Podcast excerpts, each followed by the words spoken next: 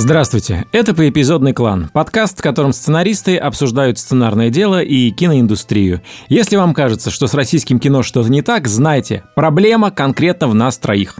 Все остальные кинематографисты точно знают, что делают.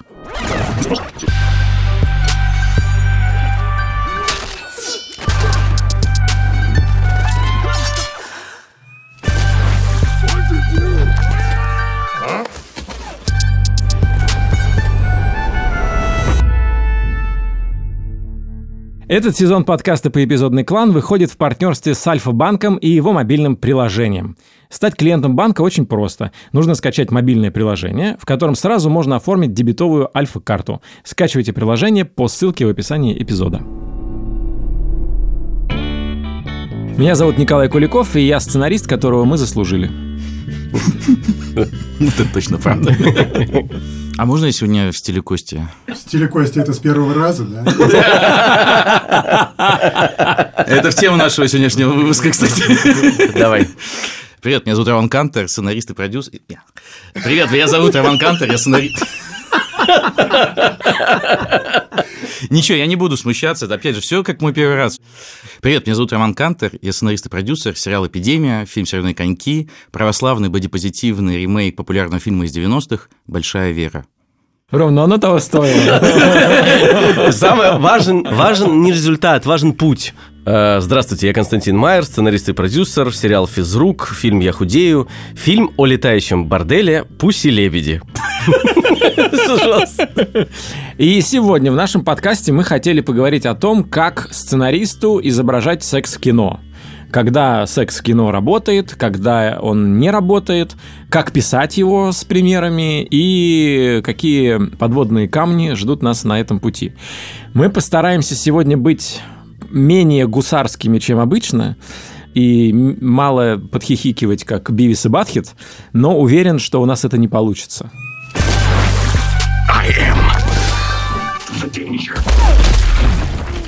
Я когда-то давно очень понял, что лучше секс в сценарий не вставлять, Потому что если в фильме есть или в сериале есть сцена секса, то у фильма сразу вырастает возрастной рейтинг, и ты отрезаешь огромное количество аудитории, которая просто не будет покупать билеты на это.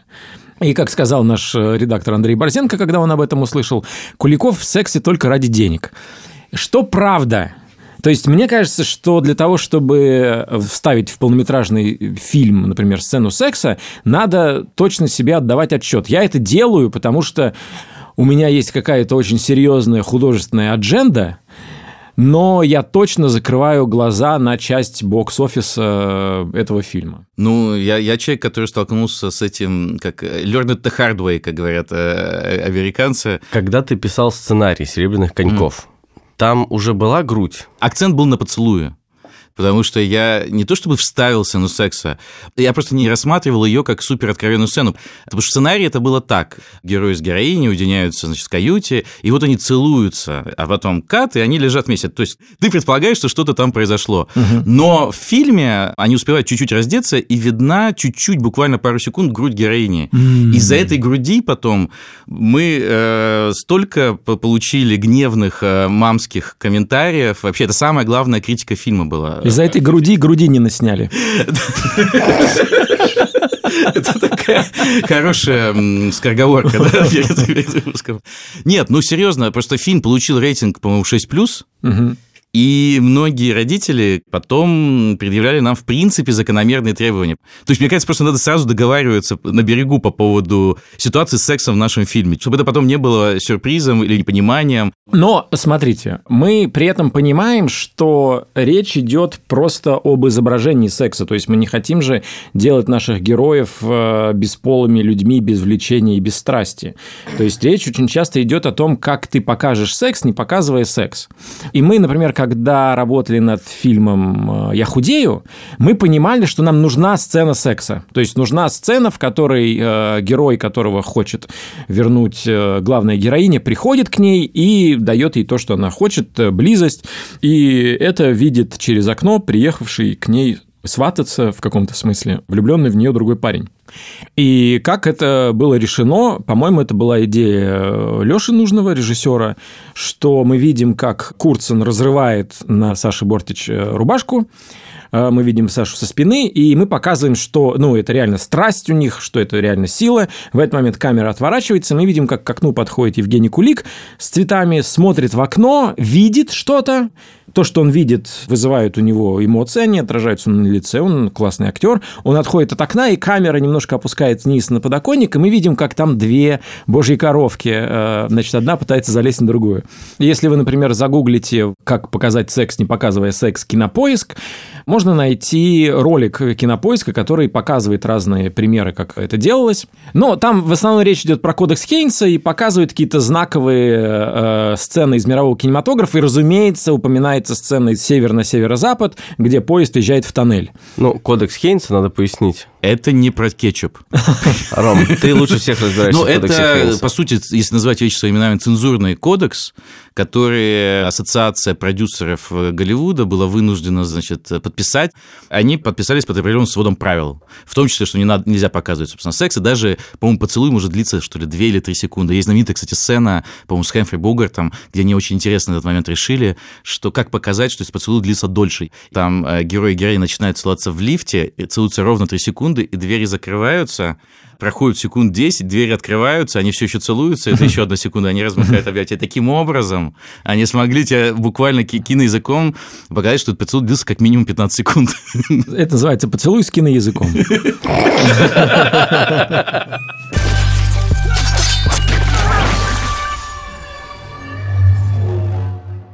Ну так вот, и на самом деле мы же запоминаем в кино те сцены секса, которые на самом деле не про секс. То есть мой главный тезис сегодняшнего э, выпуска в том, что проблема возникает, когда у партнеров в сцене одно и то же желание, когда они оба хотят получить сексуальное удовольствие друг от друга и доставить друг другу сексуальное удовольствие. Когда у персонажей в сцене секса цели совпадают, это очень плохо. То есть конфликта не хватает да, тебе? ну да, Да, это же сцена. Да, это же все равно сцена. Да, конечно. То есть сцена хорошего секса не, не работает для тебя. Ну а что значит хороший секс? Сцена хорошего секса. А вот, вот это вопрос, как, бы, как это решить. Ну, допустим, если у тебя стоит задача показать, что партнеры очень гармоничны друг с другом, что это волшебство. Если ты это не показываешь, потом они просто лежат и курят сигаретку, это уже как-то, ну, избито. Вот, например, сериал сейчас был очень популярный Normal People. Обычные люди. Во втором эпизоде, например, там 9,5 минут идет сцена секса. Но я так разговаривал с людьми, которые фанаты этого сериала, я так понимаю, как раз, что изображение секса чуть ли не главное, чем выделялся, собственно, этот э, сериал на фоне всех остальных. А- Они хотели показать, что так как по сюжету они не могут быть вместе, надо было подчеркнуть, что им при этом очень хорошо друг с другом. Понимаешь? Так как это молодые люди, через что ты это покажешь? Ну вот э, через прекрасный секс, который у них есть. И поэтому практически каждая серия была наполнена им. И он был снят как-то очень лирично, я не знаю, и очень э, как-то красиво, и очень реалистично. Ром, хотел бы поддержать разговор, просто не смотрел Normal People. Я говорю о том, что когда у тебя есть какое-то повествование драматическое, и когда там появляется сцена секса, ты должен придумать, про что этот секс. House of Cards, например, есть, ну, там была известная фраза Фрэнка, когда он приходит заниматься сексом с этой журналисткой, он говорит, когда-то кто-то сказал, что все на свете это про секс, но только секс не про секс. Секс is about power. Да. И мне кажется, что это очень уместная фраза для именно этого сериала, потому что это сериал про власть, власть, и да. ты должен сказать, что секс там про власть. Если бы это был сериал про деньги, например, Ну вот да. представь, э, там «Волк с Уолл-стрит» сезонами шел бы, там бы сказали «Sex is about money». Секс это валюта. Там вот Да, например, да.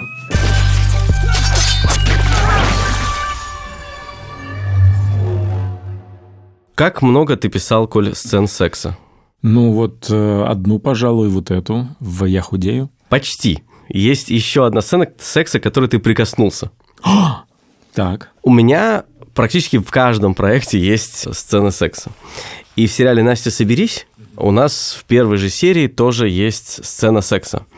Мы придумали, что классно показать как можно достоверней что происходит с ее чувствами, о чем она думает.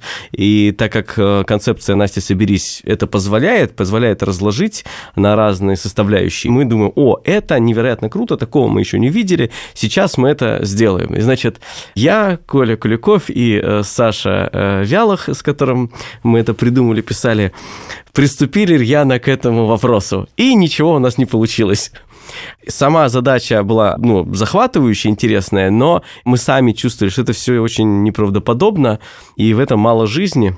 Дальше мы пригласили Асю Беликову, замечательную сценаристку, вот, и сказали, Ась, вот давай с нами писать этот сериал. Дошел вопрос до этой сцены, и дальше Ася присылает, э, значит, сцену эту написанную, то есть ощущения были сногсшибательные, то есть ты сразу читаешь, тебя это захватывает, такой думаешь, а, так вот как это происходит, а, вот что вы чувствуете, а, вот как оно происходит. Ты смотришь и что-то новое вообще понимаешь э, про себя и про свою жизнь. Кстати, хотел сказать, что я действительно вспомнил, что вообще я в последнее время много писал сцен секса, и действительно каждый раз это сложно просто на уровне языка. И я столкнулся с тем, что почему-то русский язык как-то очень сложно работает с сексом. Ну, во-первых, понятно, что довольно известный факт, что у нас практически во всей русской литературе нет э, описания секса. Ну, то есть классической точно нет, э, это какие-то намеки или что-то около. Но там понятная причина, потому что, прежде всего, конечно, цензура. Была буквальная цензура, mm-hmm. и, по сути, в русской литературе только два очень коротких бесцензурных периода. То есть это период вот э, десятых до середины 20-х где-то годов, вот этот период. Сейчас про 21 век говоришь, а, про 21 да? Да, вообще про все, да, про всю нашу историю. И вот э, конец 80-х, середина 90-х, вот приблизительно такой же период и в них появляются какие-то вещи, но их на самом деле очень все равно мало, и они не вошли в канон и в язык. И действительно, об этом много писателей говорят, что у нас нет языка для этого. Мы не привыкли слышать это, не привыкли видеть это, обсуждать это, и нам тяжело писать про это. Вот то есть я сталкивался с тем, что когда ты пишешь, и ты пытаешься описать и подобрать слова, чтобы все не звучало как-то пошло, грубо, вульгарно, все, все не так, тебе просто не нравится, как это звучит. Нет ничего сложного э, в описании того, что ты хочешь писать, но найти правильно правильные слова, чтобы это не вызвало смеха или неловкость у читателя, очень сложно на самом деле. Ну, в «Насе соберись» довольно много было сцен, ну, так или иначе, затрагивающие эту тему, потому что это важная часть жизни, вот, а мы разные аспекты жизни женщины рассматривали, и я прям помню, что когда мы писали и обсуждали, у меня в голове представлял невольно, я не хотел, но представлял не зрителей, которые вот сейчас будут смотреть и какие, ну, какие-то эмоции испытывать, а когда мы сядем с читка с группой... Сами друг с другом, да? Угу. Читка с группой, да. значит, как с родителями. Сядут, как да, с родителями. А так как я часто сам читаю вслух серии, я понимаю, да, как я буду читать. Я невольно примеряю это, но на самом деле оказалось довольно неплохим методом, чтобы проверить, можно ли это произносить вслух или нет. Я сейчас вспомнил просто э, из одного сценария, уже не помню какого, мне запомнилось одно слово, которое описывало, значит, происходящее, вот, значит, э, там герои, соответственно, занялись сексом, кат, и они лежат, ну вот, знаете, как начинался этот абзац? Он назывался «После сексия». О, это красиво.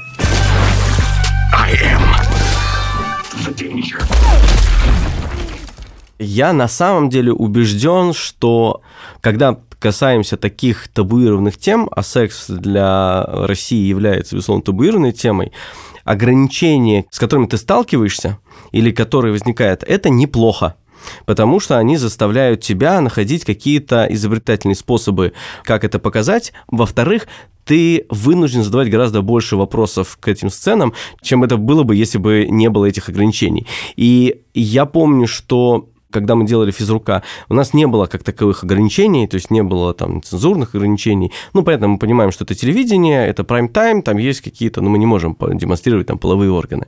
Но кроме этого, в принципе, ничего не было. И мы поняли, что когда мы придумывали сцен секса, а мы рассказываем про бандита, альфа-самца, который пытается по-всякому доминировать, и в том числе через, как бы, через секс показывать, что он крутой, то мы начали придумывать эти сцены, и они просто очень ну, скучные, неинтересные и просто функциональные. Они выполняют свою функцию, но по большому счету они пустые.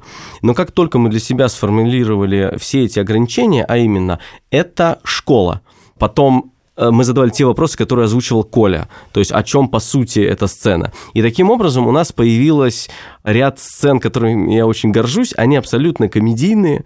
Например, мы придумали сцену в учительской, где, значит, главный герой Фома, и они остались, э, значит, наедине, э, закрывая дверь, и он э, после короткого диалога, они переходят к сексу, которого оба хотят. То есть это важный пункт. В кадре остается стеллаж с книгами. И просто он, так как к нему представлен, собственно говоря, диван, он начинает трястись, и вот мы еще так расставили книги, они постепенно начинают как бы угу. падать. Это классическая литература, и мы этим еще помимо того, что юмора, который мы там э, заложили, мы еще как бы показывали, вот пришел вот такой человек в школу, и тут, ну, все... Культура вся, падает культура на пол. падает на пол, да, да.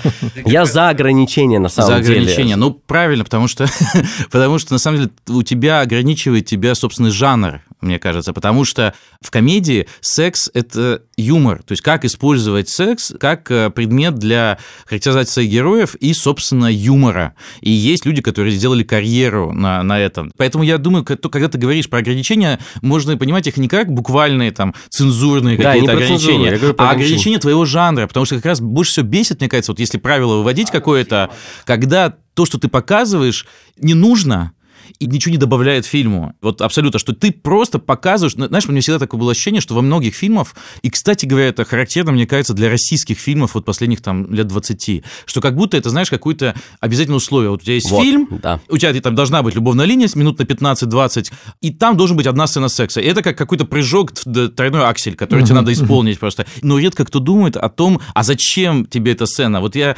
вспоминаю а, фильм «Стиляги», и там как бы ни то и ни другое. Там очень странный пример этой сцены, когда герой занимается сексом, и, значит, мы видим, по-моему, там грудь, что ли, героини, или что такое, и они ложатся в постель, а другой какой-то герой за ними подсматривает.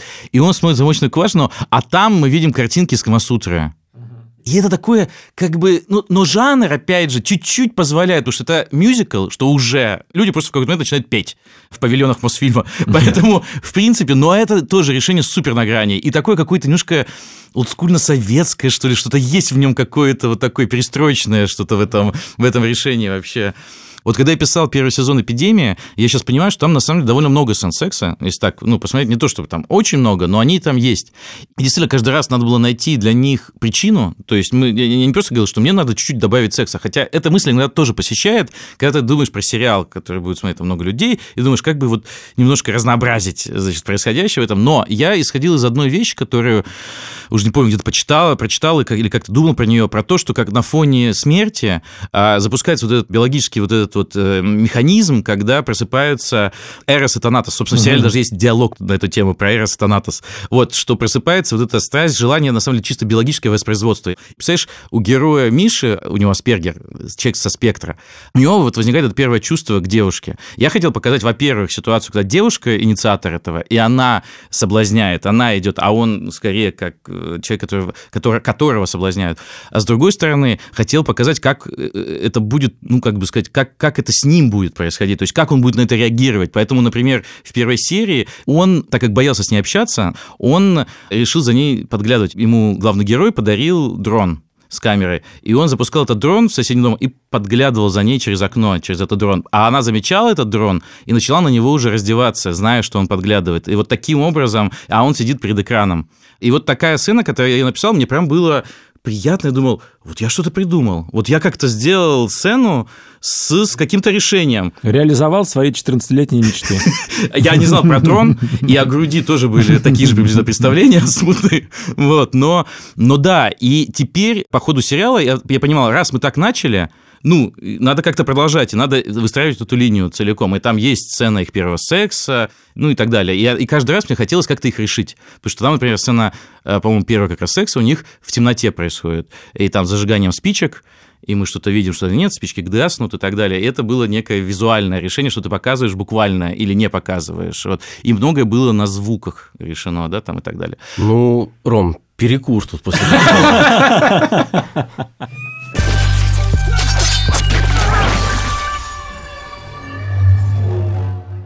Партнер нашего подкаста в этом сезоне – Альфа-Банк и его мобильное приложение. В каждом выпуске мы обсуждаем какую-то сцену из фильма, в которой важную роль играют деньги, и делаем это под вывеской Альфа-Банка и его мобильного приложения. Деньги в кино!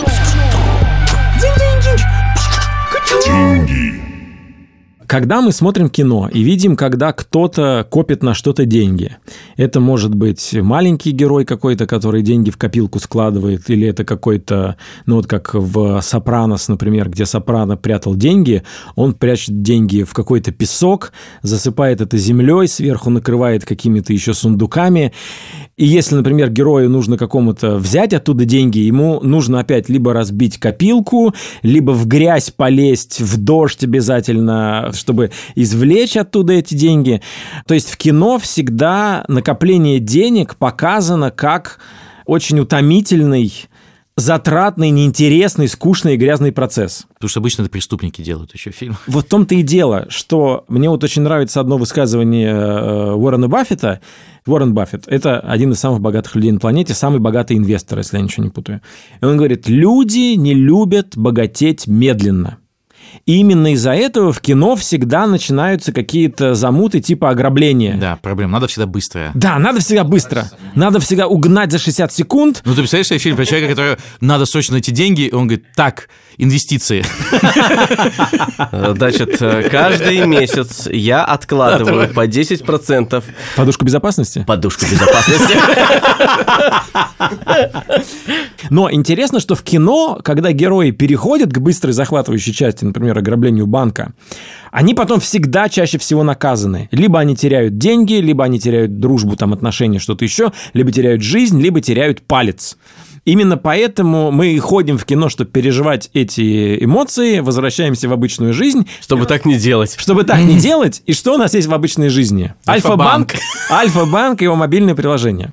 И у них есть такая фича, которая называется «цели для накоплений». Эта фича позволяет накопить на какую-нибудь покупку, мечту или просто откладывать деньги.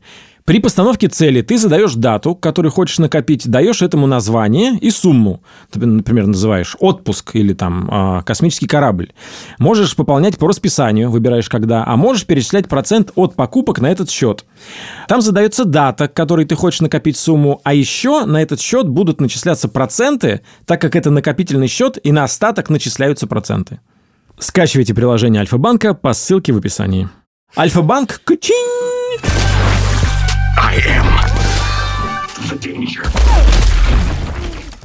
Я хочу прочитать несколько довольно коротких сцен из российского сценария, жанр которого я определяю как эротическая драма. Окей.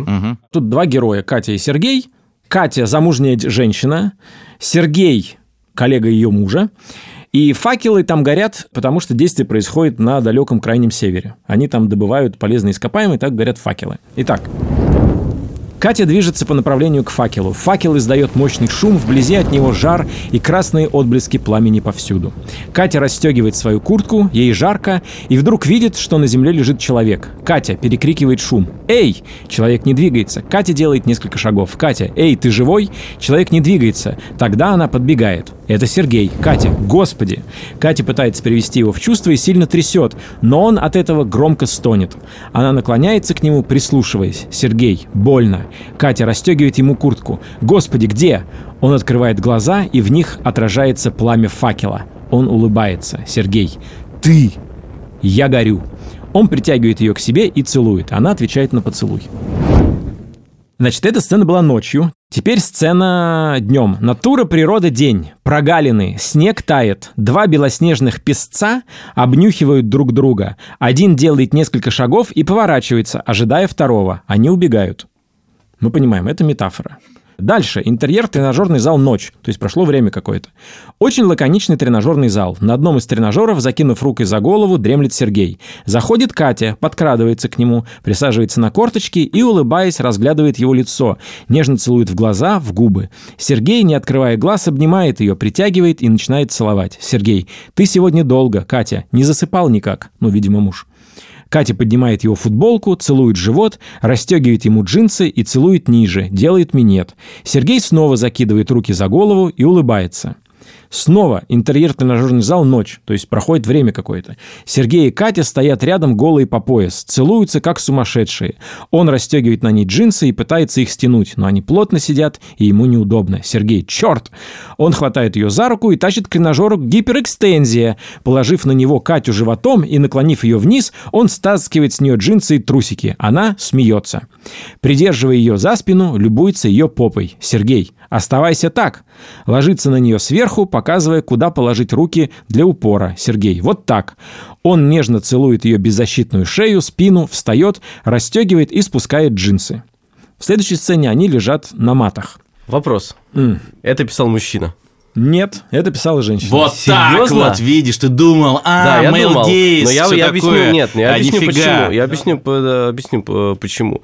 Потому что часто в сценах секса, как написанных мужчинами, встречается сцена, где мужчина очень быстро и легко как бы получает... э, Овладевает. овладевает женщиной, да. То есть он, он смотрит друг другу в глаза, и она страстно его целует, или там, то есть очень быстро, без как бы препятствий, без какого-то конфликта, без, ну, вообще без всего. Это как бы часто влажные фантазии мужчин-сценаристов, что вот Оказывается, раз не и только получил. мужчин, Да, я понимаешь? поэтому удивлен, но Да. окей. Нас это сейчас на самом деле не очень интересует. Но что меня смущает? Например, ты хочешь показать, что между этими двумя людьми возникла абсолютно животная страсть. То есть с них скинулись все социальные барьеры, она перестает быть замужней женщиной, он перестает быть коллегой ее мужа, и типа что-то животное между ними проснулось. Тогда эти песцы должны вести себя гораздо более экспрессивно. Но и если ты переходишь на язык метафор, тогда сцены прям откровенные, где он кладет ее на тренажер гиперэкстензии, они кажутся лишними.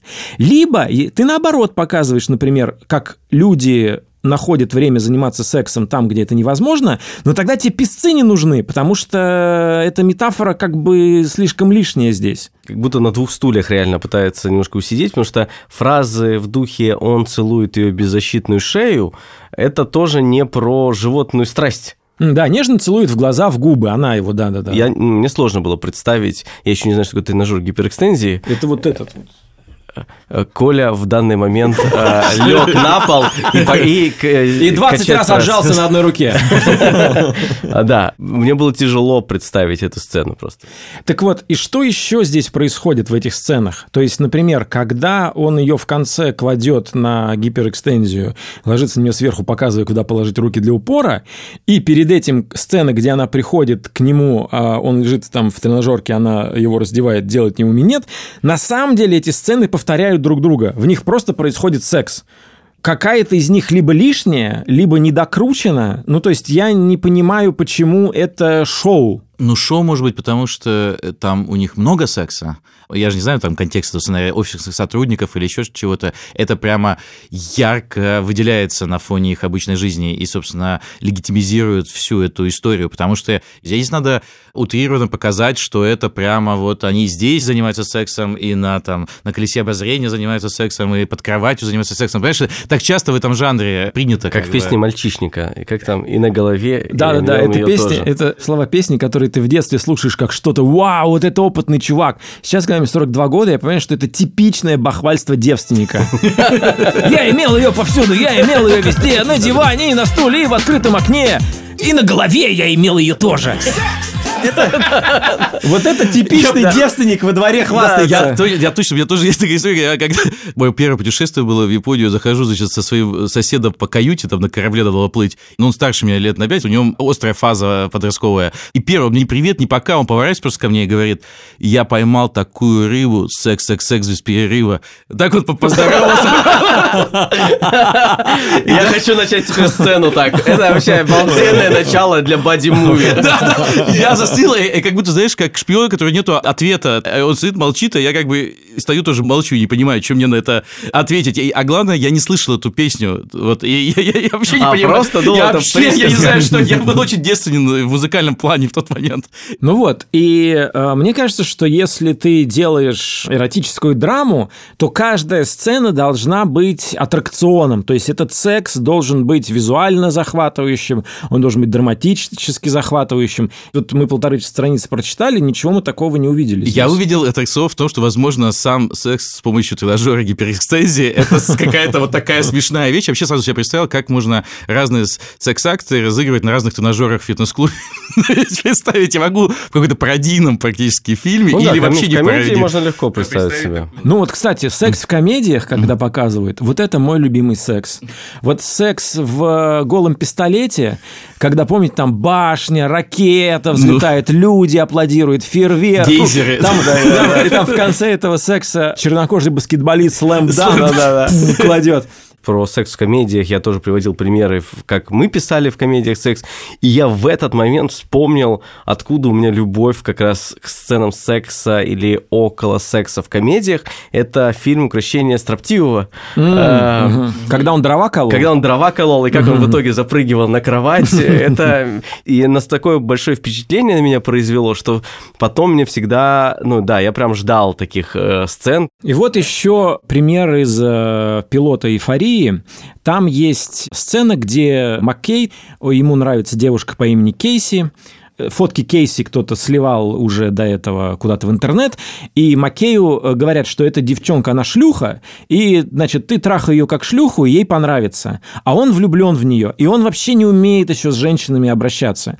Они уходят в какую-то комнату вместе, и кажется, что у них какая-то симпатия, какая-то искра между ними пробежала, они готовятся к сексу, он э, надевает презерватив, и вдруг очень грубо начинает заниматься с ней сексом, так что она пугается, отталкивает его, и он шокирован. И главная героиня за кадром объясняет, слушайте, эта сцена не закончится изнасилованием точно, но давайте посмотрим на топ порно на порнхабе. И они все про там насилие над женщиной.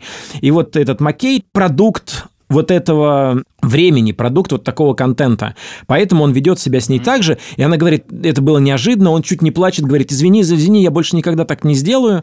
Ну вот, и как экономично, и как просто это описано. Два абзаца.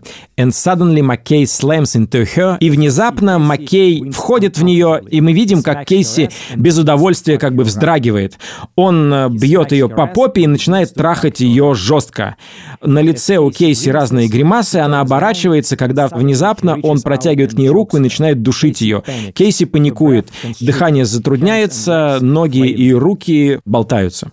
И все, и дальше она его отталкивает. Очень четко, экономично. И это четко описывает, про что эта сцена. Парень не умея обращаться с девушкой, проявляет, ну, как бы, некрасивые стороны, ведет себя грубо, она тут же его отталкивает.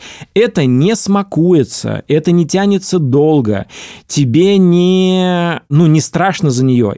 И опять же, это работает, мне кажется, на тот тезис, который я озвучивал. Если ты четко понимаешь, про что секс, Про что сцена, прежде всего. про что Это- сцена, да, то ты четко понимаешь, как показывать секс. И как описывать, соответственно, Да, его в сценарии. да. А вот то, что ты прочитал до этого, как раз там главная эта проблема, именно такое ощущение в непонимании, что, собственно, мы хотим здесь добиться в этих сценах. То есть там есть просто такой фрирайтинг на тему, понимаешь, адюльтера, вероятно. Ты сейчас сказал про героя, который является продуктом вот такого контента. И я сейчас в голове прокручиваю фильмы, которые мы подростками смотрели, где вот были моменты секса, до которых мы могли дотянуться. Сейчас не беру там какую-то эротику на кассетах, которая попадалась, вот просто в кино. И я, я понимаю, что это все, большинство из этого какие-то американские комедии, типа «Американский пирог», «Очень страшное кино», где с привидением занимались сексом и С фонтан, да? да, фонтан спермы просто пригвоздила, А, приклеила к потолку. И я думаю, а, так вот что формировало мой вкус на сексуальные сцены. А я не рассказывал, как я посмотрел фильм «Американский пирог» э, в Канаде. Я очень хотел его посмотреть, но там было до 18 лет. Мне было лет, соответственно, 14. И я со своим другом говорю, ну мы должны посмотреть. И мы пришли в кинотеатр и узнали, что, оказывается, в канадских кинотеатрах такая система, что на входе, значит, э, покупаешь билет, а дальше ты заходишь и можешь, в принципе, в любой зал заходить, там нету контролеров в зале. И тут мне карта и пошла. То есть мы, мы поняли, что мы купили билет на какой-то фильм, значит, зашли, но мы так боялись, потому что видели везде камеры, и почему-то думали, что нас могут вычислить за это. И я помню, что мы с ним взяли в в рюкзаки комплект другой одежды, прошли, зашли в туалет, переоделись в другую одежду, в кепке, значит, зашли в этот зал, сели на первый ряд и боялись весь фильм. То есть И там какой-то был момент, когда что-то искали, кто-то что-то уронил. И пошел по залу человек с фонариком, Иду, я думаю, ну все. И я сразу думаю, тюрьма, депортация, родители забирают в аэропорту. Вот такой фильм я буду теперь всю жизнь вспоминать в тюрьме. Американский пирог.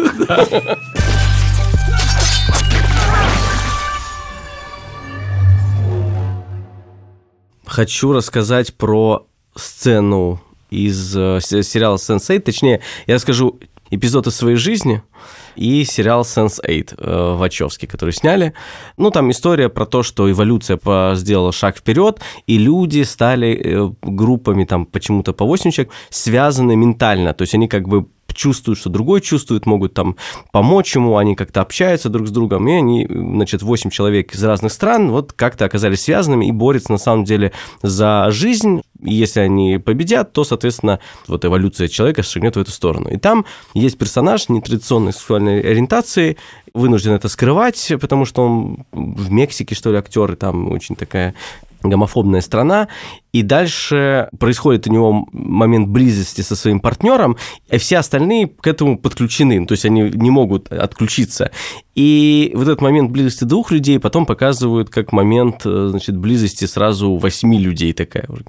И я, когда смотрел этот сериал, мы жили в небольшой квартире, я смотрел на кухне, очень маленькая кухня, на ноутбуке. И, значит, два часа ночи я сижу, смотрю, на самом деле сделано очень красиво, это похоже на танец. То есть он, мне ощущение, что он и писался так, как, как танец. Вот.